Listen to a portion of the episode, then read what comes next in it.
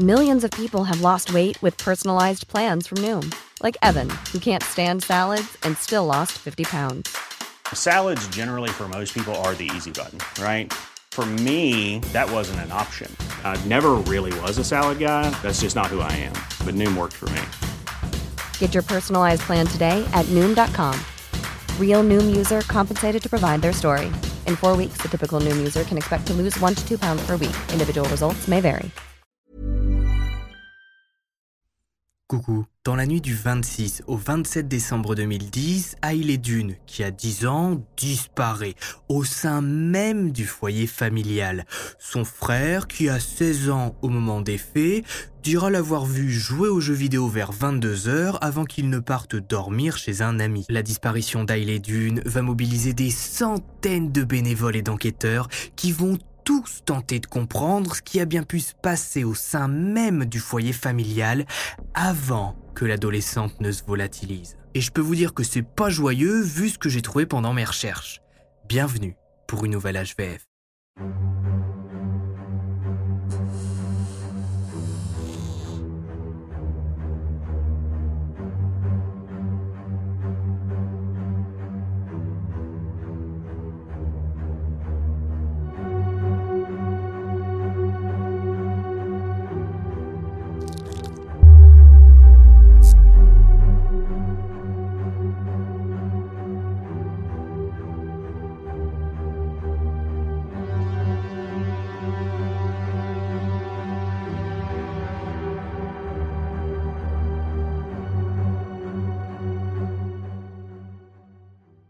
Salut à tous, c'est Max Guys. Aujourd'hui, on se retrouve pour une nouvelle histoire à la fois vraie et flippante dans laquelle on va parler de la disparition d'Ailey Dune.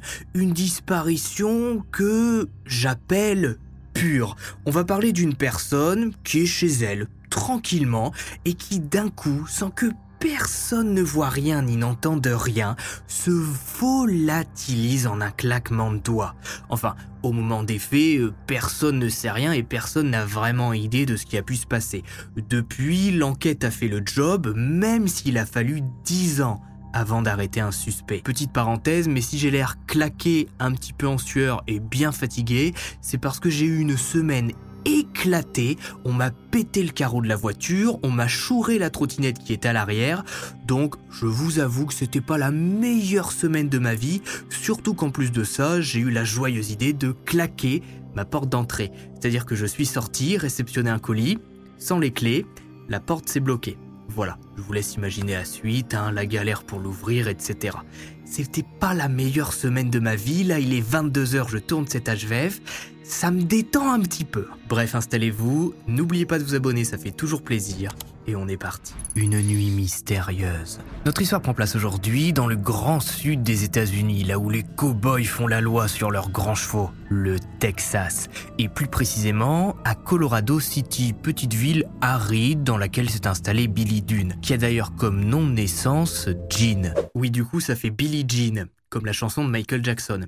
Écoutez, j'ai rigolé pendant 5 minutes quand j'ai écrit ça, fallait bien que je le cale quelque part. Bref, c'est ici que Billy s'est installé avec sa fille de 13 ans, Hailey Dune, née le 29 août 1997. Hailey naît dans une famille unie, avec son père Clint Dune. Comme je vous le disais au début de cet HVF, Hailey a également un grand frère qui est en réalité son demi-frère, qui a 16 ans au moment des faits et qui est né d'une précédente union qu'a eue sa mère. L'identité de son père n'est pas connue, ou en tout cas n'a pas été. Bon, et puis voilà, la vie va suivre son cours. Billy et Clint se sont rencontrés tous les deux lorsqu'ils avaient 17 ans. Ils ont eu Hailey à 20 ans, et puis au fil des années, leur amour va s'étouffer. Le divorce est prononcé en 2008. Il n'y a pas de drame particulier entre eux, voilà, ils s'entendaient plus, ils ont décidé de divorcer, et puis bah c'est tout. C'est pour ça que je m'attarde pas plus sur ce divorce. Clint va décider de rester à Colorado City pour continuer de voir le plus souvent possible Hailey qui en 2008 a 11 ans. Il va retrouver l'amour et être de nouveau papa d'une petite fille nommée Chloé. Même si Hailey vivait principalement chez sa mère, elle rendait régulièrement visite à son père. Je suppose qu'officiellement il y avait une garde alternée entre Clint et Billy, mais les deux avaient divorcé en bons termes, donc Hailey pouvait rendre visite à son père, même en dehors des heures de garde, sans que sa mère n'appelle les flics. Non parce que les mamans divorcées qui refusent que leurs enfants voient leur père en dehors des heures de garde par rancune, et qui un beau matin en se réveillant se demandent pourquoi ces mêmes enfants qui sont devenus adultes la détestent, on connaît. Billy de son côté a elle aussi retrouvé quelqu'un. Deux ans plus tard, elle se met en couple avec Sean Atkins, 25 ans, qui vient rapidement s'installer dans la maison familiale. Billy, Hailey, David et Sean vivent donc tous ensemble au même endroit. Et c'est très important dans notre affaire puisque dans quelques instants, personne ne pourra expliquer comment Hailey Dune disparaît. On sait qu'au moment des faits, Hailey est scolarisée à la Colorado Middle School. Le premier qui fait une remarque sur l'accent, je le retrouve. Et qu'elle est très impliquée dans les activités organisées par l'école. Elle fait partie du club sportif et participe à des compétitions de volley, de softball, de basket. Elle est aussi pom-pom girl lorsqu'elle ne participe pas au match. Hailey est décrite par ses proches comme une adolescente extravertie, pétillante, attentionnée, toujours prête à motiver les troupes ayant de bonnes notes au collège. Elle n'a jamais causé de soucis particuliers à ses parents, quelques disputes ici et là à l'approche de l'adolescence, mais rien de bien grave. Pas de fugue, pas de problème à l'école. Hailey était une gamine comme les autres qui faisait sa vie sans embêter son monde. Et pourtant autour d'elle, sans qu'elle ne le remarque du haut de ses 13 ans, quelqu'un, depuis plusieurs mois maintenant, la guette, lui veut du mal et attend patiemment le bon moment pour agir. Le dimanche 26 décembre 2010, Hailey est de retour chez sa mère. Elle a passé Noël avec son père et a dormi chez lui avec David. Ce dimanche, la famille a pas grand chose de prévu. C'est les vacances scolaires, tout le monde a bien profité du repas de Noël, c'est le repos, toute l'après-midi. Aux alentours de 21h ce soir-là, David doit partir pour passer la nuit chez un ami.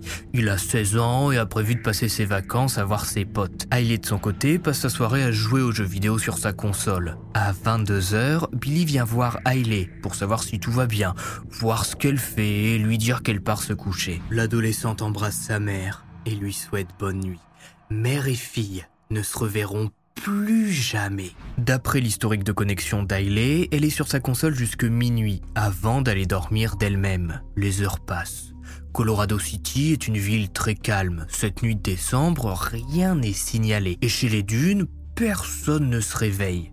Nous voici le lundi 27 décembre. À 5 heures du matin, Sean se lève pour aller au travail. Il est ouvrier dans une entreprise de travaux généraux à Snyder, la grande ville du coin située à 30 minutes de là. La pointeuse du bâtiment indique qu'il est arrivé sur place à 6 heures. 20 minutes plus tard, à 6h20, c'est Billy qui se lève à son tour pour aller travailler elle aussi à Snyder. Elle est secrétaire médicale à l'hôpital de la ville où elle a un service de 12 heures qui l'attend. Avant de partir, elle passe un coup d'œil dans la chambre d'Ailey. Billy dira plus tard que sa fille était bien là, dans son lit, en train de dormir. À partir du moment où Billy part de chez elle pour se rendre au travail en laissant sa fille de 13 ans seule à la maison, c'est le trou noir. Personne ne remarque rien jusqu'au milieu d'après-midi. Toujours ce 27 décembre, David décide de rentrer chez lui avec un ami en milieu d'après-midi justement. Il n'a pas les clés, mais il sait que sa sœur de 13 ans est à la maison. Problème, alors qu'il toque, personne ne lui répond. Bon, il se dit qu'elle est peut-être aux toilettes ou si elle joue aux jeux vidéo avec son casque, elle va avoir du mal à entendre. Pendant 5 minutes, le beau-frère tambourine sur la porte, mais personne ne vient. David, qui ne compte pas passer son après-midi à attendre que le Seigneur lui ouvre la sainte porte, va décider d'escalader la maison jusqu'à une fenêtre entr'ouverte pour entrer. Le souci, c'est que David, une fois à l'intérieur de la maison, tombe au milieu du couloir face à face avec Sean qui semble pas mal surpris de voir l'adolescent. Il n'était pas censé passer la journée avec un ami ou plusieurs jours de vacances avec des potes. Alors, bah si, répond David. Enfin, non, oui, il devait rentrer à n'importe quelle heure, il avait pas vraiment dit quand est-ce qu'il serait de retour Mais bref, c'est pas la question, il rentre chez lui quand il veut.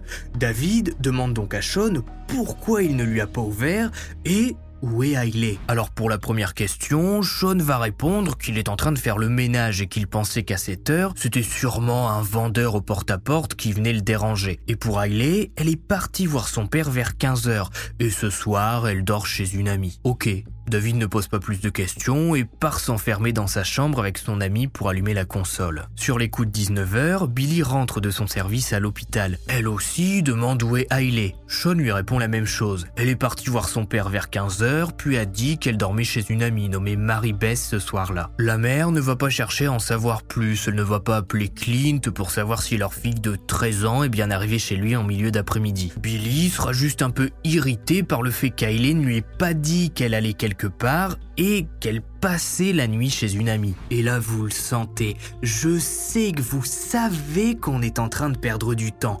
Les heures passent et personne ne s'inquiète pour Hailey. Personne ne vérifie si elle est bien arrivée à destination. La nuit tombe et le lendemain matin, surprise, Hailey ne revient pas. Aux alentours de 12 heures, ce 28 décembre 2010, Billy se décide à appeler Clint pour savoir si Hailey est passée chez lui hier ou même aujourd'hui. Peut-être que l'adolescente a décidé de manger chez son père avant de rentrer. Mais non, Clint explique qu'il n'a pas vu sa fille hier et qu'Hailey ne lui a pas rendu visite vers 15h comme elle l'aurait dit à Sean. Billy raccroche et appelle chez Mary Bess, l'amie d'Hailey, pour savoir si sa fille est toujours là-bas.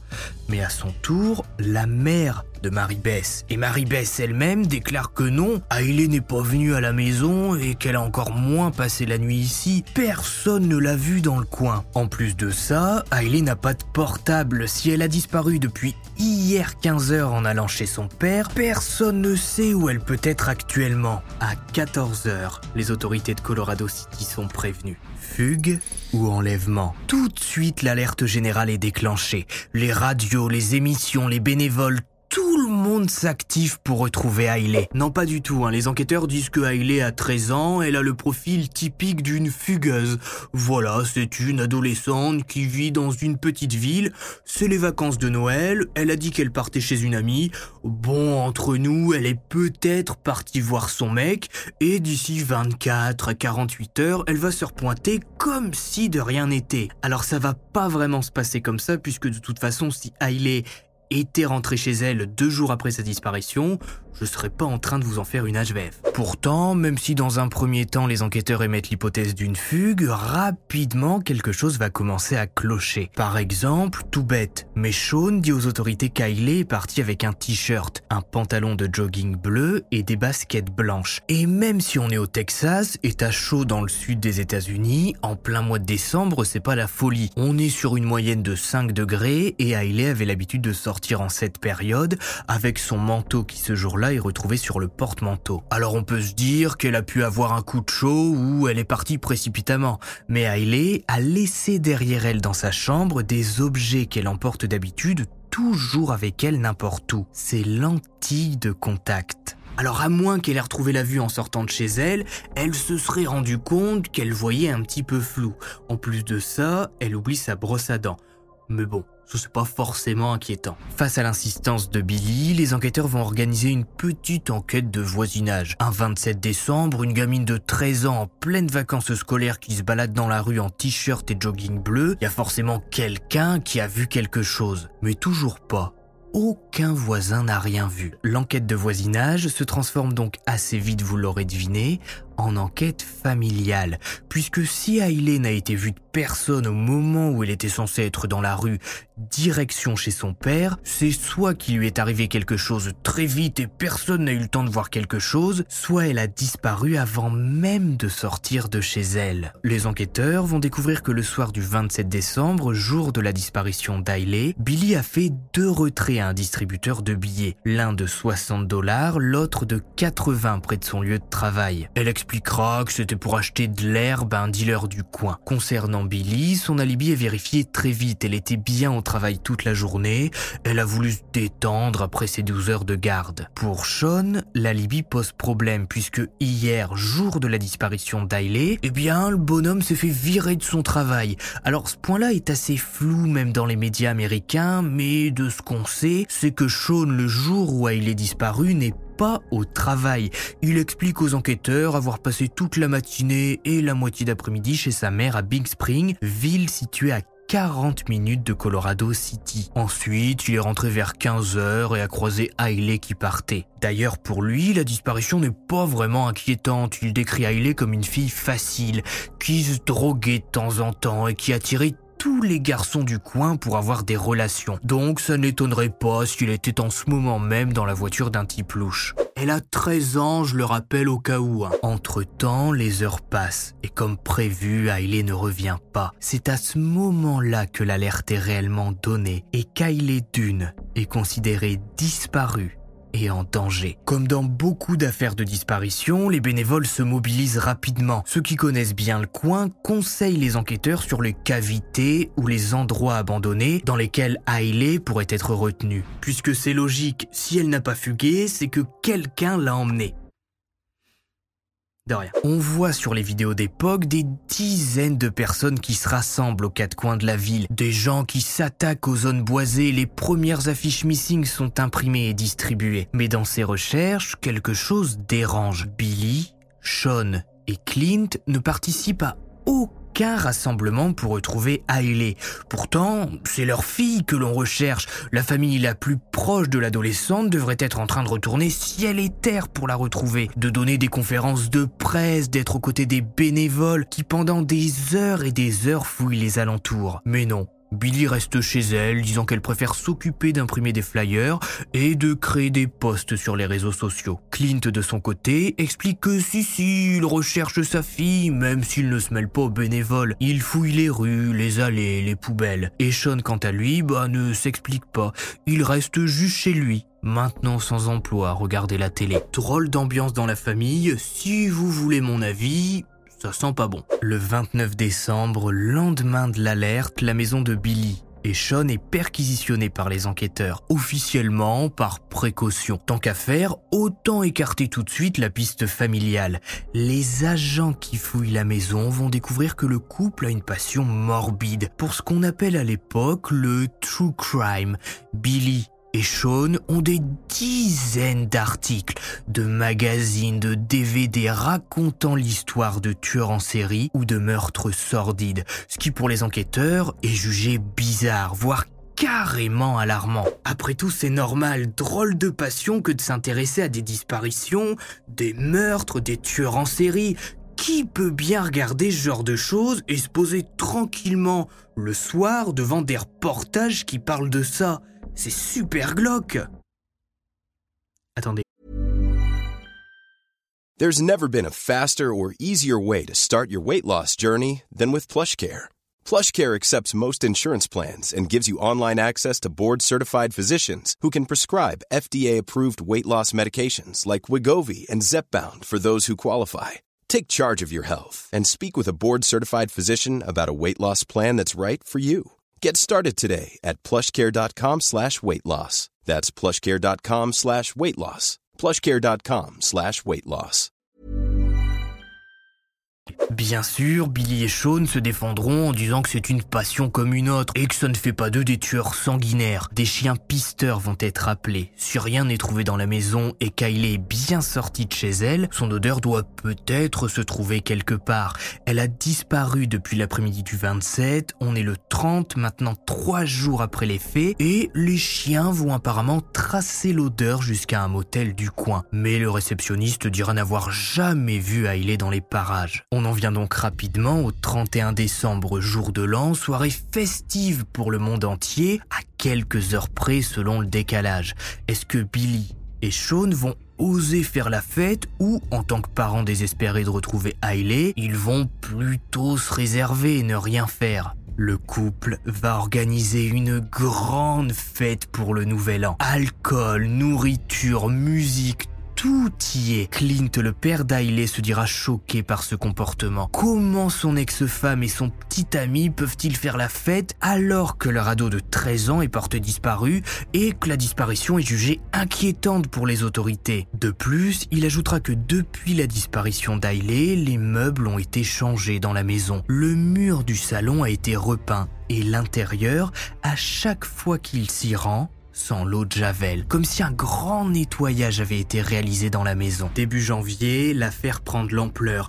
Avec Noël et le Nouvel An, ben, certaines personnes ne voulaient pas penser à la disparition d'Ailey. Et surtout, à cause du comportement de la famille proche, eh bien, bah, les bénévoles ont pensé qu'Ailey allait réapparaître d'elle-même, donc peu à peu, tout le monde a un petit peu réduit les recherches. Les Texas Rangers et le FBI coopèrent cette fois pour redonner un nouveau souffle aux recherches. L'association Polyclass, créée par le père de Polyclass, fille de 12 ans disparue puis assassinée en octobre 1993, dont j'ai fait une HVF complète sur le sujet, va lui aussi apporter son soutien aux recherches et mobiliser son réseau pour qu'un maximum de monde soit au courant de la disparition d'Ailey. 10 000 dollars vont être proposés pour motiver la population à aider à sa recherche. Malgré tout, l'enquête de terrain n'avance pas. Les bénévoles ont beau passer des journées entières à fouiller, aucun objet pouvant appartenir à Ailey n'est découvert. Pas de t-shirt, de jogging, de chaussettes, de sous-vêtements. L'adolescente s'est volatilisée. Voyant qu'il n'avance pas, les enquêteurs vont décider de se concentrer sur une seule piste, celle que vous attendez tous depuis le début, la piste du beau-frère, David 16 ans. Non ça va, je déconne. Bien sûr qu'on va parler de la piste familiale, puisque depuis le début, Billy et Sean, j'ai bien l'impression qu'ils nous prennent un petit peu pour des cons. Des parents suspectés. Comme dans beaucoup d'affaires criminelles, la clé pour résoudre l'affaire se trouve au tout début de l'enquête. Vous savez, ce fait que personne n'a jamais vérifié et qui un jour est feuilleté par un enquêteur qui décide, bon voilà, pour l'enquête, pour faire un dossier propre, de justement vérifier ce fait. Eh bien cet élément dans notre affaire, c'est le fait que Sean se soit fait virer de son travail le jour de la disparition d'Ailey. En rendant visite au patron du beau-père d'Ailey, les enquêteurs vont apprendre que Sean, ce lundi 27 décembre, ne s'est pas du tout fait virer de son taf. Il pointe bien à 6h du matin, oui, mais il repart aussitôt du bâtiment, comme s'il avait fait ça pour se donner un alibi, se laisser un peu de temps. Les enquêteurs vont donc tenter d'en apprendre plus sur Sean et Billy. Eh bien, ils vont découvrir que le couple qui paraît soudé au premier abord est en réalité au bord de la rupture depuis quelque temps. Il existe plusieurs appels au 911 qui ont été diffusés dans lesquels Billy se plaint du comportement de son nouveau compagnon. Guy a couple of days ago, and he's a little MHMR, and and he's telling me that he's gonna kill me. Got a lady at 1804 Chestnut who wants to file a report on her ex-husband because he's threatening to kill her. Damn it. Hey. Oh, Chestnut. Yeah, it's Billy Dunn. Oh, God. He's been going all day. All right, I'll go up there. Okay. All right. Alors vous allez me dire, ok, Qu'est-ce que ça veut dire? D'accord, le couple s'engueulait régulièrement, Billy appelait souvent le 911 après ces disputes, on le voit d'ailleurs à la réaction de l'officier qui répond, il dit un truc du style ⁇ Oh non, encore elle, elle a pas arrêté d'appeler toute la journée ⁇ ou un truc comme ça je crois. Et donc, à quoi ça nous avance? Ben, on pourrait peut-être y voir un motif. Le couple était au bord de la rupture, Sean a voulu se venger et bah il a voulu faire un gros coup. Paf, il fait disparaître Hailey. Non Écoutez, moi je donne des hypothèses. Le 4 janvier, le cas Hailey Dune prend enfin une ampleur nationale. L'affaire est traitée par Nancy Grace, une procureure qui tient une émission de télé dans laquelle, je vous le donne en mille, elle présente des affaires de disparition. Malheureusement, on n'apprendra rien de nouveau pendant l'émission. Billy et Sean vont redonner la même version des faits. Ils vont juste préciser qu'ils ont passé avec succès un test sous détecteur de mensonges. Alors avec succès, pas vraiment selon les enquêteurs, hein, puisque Billy passe deux fois le test et deux fois la machine s'affole quand on demande à la mère d'Ailey si elle sait ou si elle pense savoir ce qui est arrivé à sa fille. Pour Sean, c'est la même chose, mais avec un seul test. Il ne se rendra pas aux deux premières convocations et arrivé à la troisième, il partira en plein milieu, voyant que le détecteur s'affole. Interrogé plus brusquement suite à ce test, Sean va commencer à paraître étrange. Il va dire qu'il pense qu'Ailey doit être dans le comté de Scurry et que si quelqu'un lui a fait du mal, il faudrait chercher, je cite, vers nous deux. On pourrait presque croire à un début d'aveu, mais Sean ne s'expliquera pas plus que ça sur ce nous deux et Billy, en apprenant ça, décidera de définitivement mettre fin à la relation. Si le type s'amuse à jouer avec les enquêteurs sur sa possible implication dans la disparition d'Ailey, Billy ne veut pas être lié à ça. Le téléphone portable de Sean est fouillé. S'il s'est passé quelque chose au vu de ses mensonges et de son alibi foireux, c'est durant la journée du 27 décembre.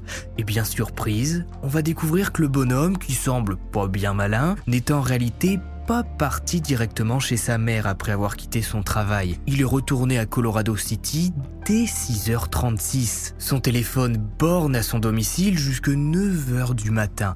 Pendant 3h30 ce matin-là, Sean est seul avec Hailey.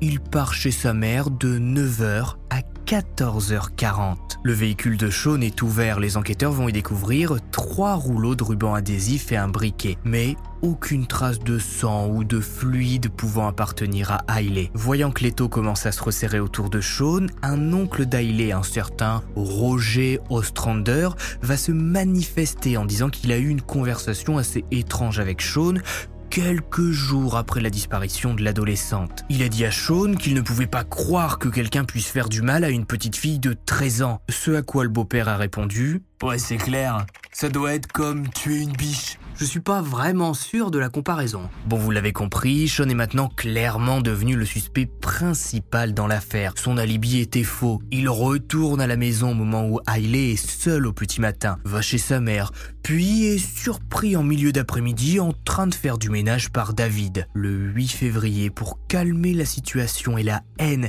qui commence à monter contre lui, Sean décide de prendre la parole et de répondre aux médias. Uh, I felt that I gave them all the information I had, and which I really did.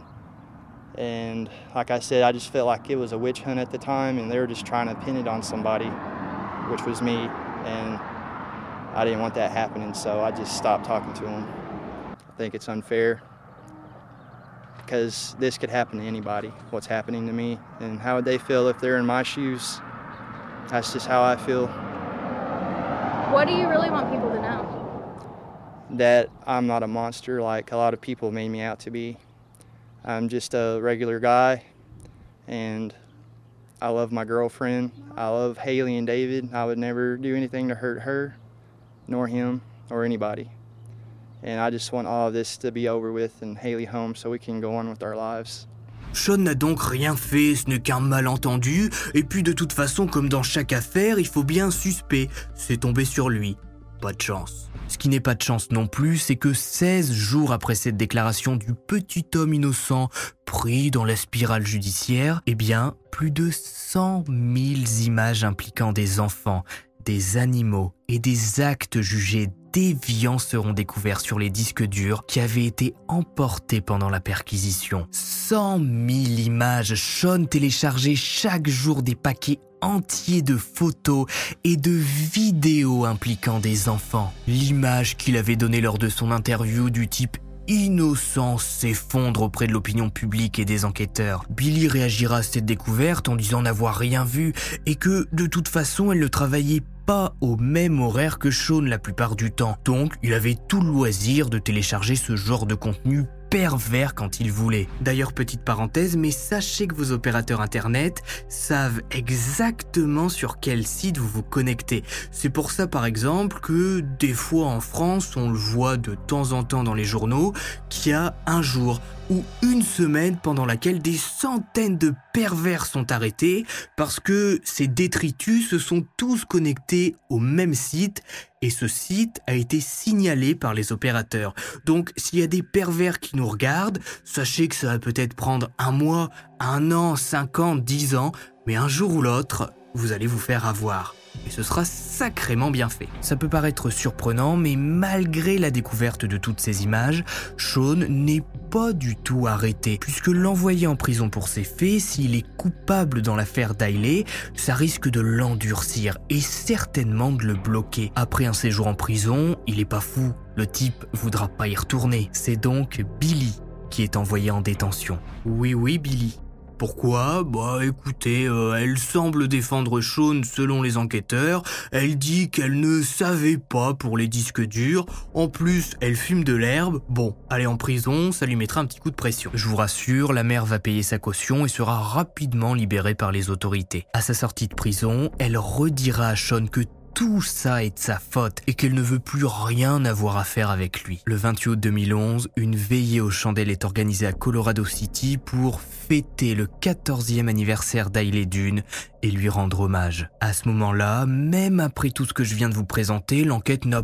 pas beaucoup plus avancé. Oui, il y a des soupçons, certains trucs clochent et il s'est sûrement passé quelque chose de dramatique au petit matin du 27 décembre, mais personne n'a de preuves, pas de sang, de vidéos de surveillance, Personne n'a rien vu. Et puis les mois vont passer.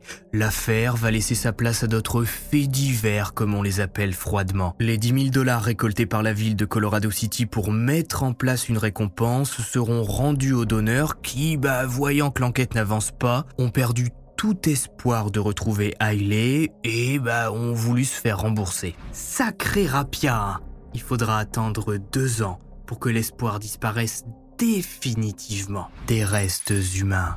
Le 16 mars 2013, un promeneur se balade près du lac J.B. Thomas dans le comté de Scurry, à 40 km de Colorado City. Après quelques minutes de balade à emprunter divers chemins, Curtis Lloyd semble apercevoir ce qu'il croit être dans un premier temps un crâne d'animal ou les restes d'une bête de taille moyenne. En s'approchant, l'homme comprend tout de suite que les restes qu'il a devant lui ne sont pas de nature animale. Il y a là une petite partie de squelette, un fémur humain et des dents. Collé à certains ossements, Curtis observe un jogging bleu. Et bien sûr qu'il comprend tout de suite. Tout le monde a parlé de la disparition d'Ailey Dune il y a trois ans. La pauvre gamine disparue juste après Noël. Sa description était partout. Les autorités sont appelées, une analyse dentaire est réalisée. Et le résultat tombe. Les ossements retrouvés appartiennent bien à Ailey Dune. Malheureusement, étant donné qu'à ce stade il ne reste plus rien d'Ailey, il est absolument impossible avec les technologies actuelles de connaître la cause de la mort et les sévices qu'a pu subir l'adolescente. Par précaution, les os vont être gardés jusqu'en janvier 2017 par les experts scientifiques, mais rien ne sera trouvé. Hailey sera rendu à sa mère qui l'enterra à l'extérieur de la ville d'Austin, là où elle est partie vivre depuis quelque temps. Je vous rassure, les enquêteurs en apprenant qu'Ailey est retrouvée dans le comté de Scurry, comme l'avait supposé Sean lors de son interrogatoire, eh bien, vont bien sûr faire le lien. Mais bon, c'est pas pour autant que le beau-père sera arrêté, puisqu'une supposition lors d'un interrogatoire, ce n'est pas une preuve. Malgré tout, les enquêteurs vont garder un œil sur Billy et Sean qui continuent de vivre ensemble, puis de se séparer régulièrement. Ils déménagent aussi souvent que possible, peut-être pour brouiller les pistes. Sean va de nouveau se faire épingler pour avoir créé des faux profils sur les réseaux avec lesquels il draguait des adolescentes.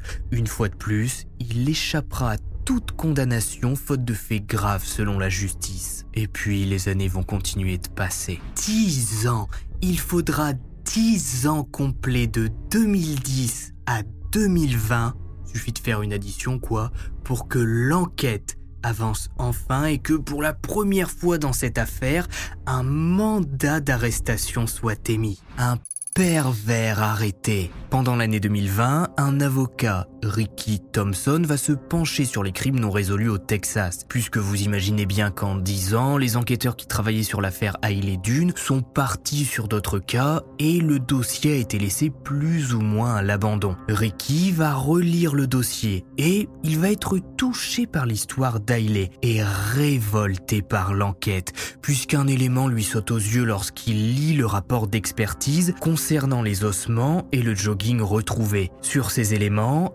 été retrouvée une trace ADN non identifiée. À l'époque, personne n'a demandé à quiconque de se soumettre à un prélèvement pour réaliser une comparaison, alors même que le suspect principal était tout désigné. En juin 2021, Sean est convoqué pour un prélèvement ADN. Il s'y rend, puis repart. Le 14 juin, un mandat d'arrêt à son nom est émis par les autorités. L'ADN retrouvé sur la scène de crime match avec l'ADN de Sean Atkins. Placé en détention toujours au Texas, Sean va être présenté à un grand jury qui déclarera que oui, au vu du faisceau de preuves et des événements qui sont survenus, Sean peut parfaitement être jugé pour le meurtre d'Ailey Dune. Le beau-père, ou plutôt l'ancien beau-père, décidera de plaider non coupable en attendant son procès. Sean Atkins est la dernière personne à avoir vu Ailey en vie. Il part au travail le 27 décembre vers 5h36 puis fait le trajet inverse après avoir pointé au boulot. De là, il est seul à la maison avec l'adolescente de 13 ans. C'est certainement à ce moment-là que quelque chose de grave se passe. Au vu de ce qui a été retrouvé sur ses disques durs, on peut facilement imaginer que Sean ait voulu rendre visite à Hailey au petit matin,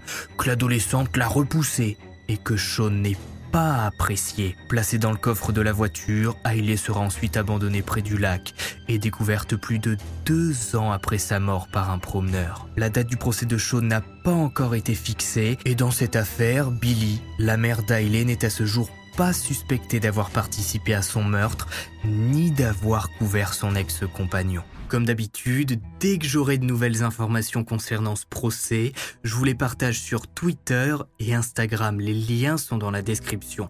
Maintenant, c'est à vous de jouer dans les commentaires. Alors, pensez-vous qu'il est arrivé quelque chose à Hailey en dehors de chez elle?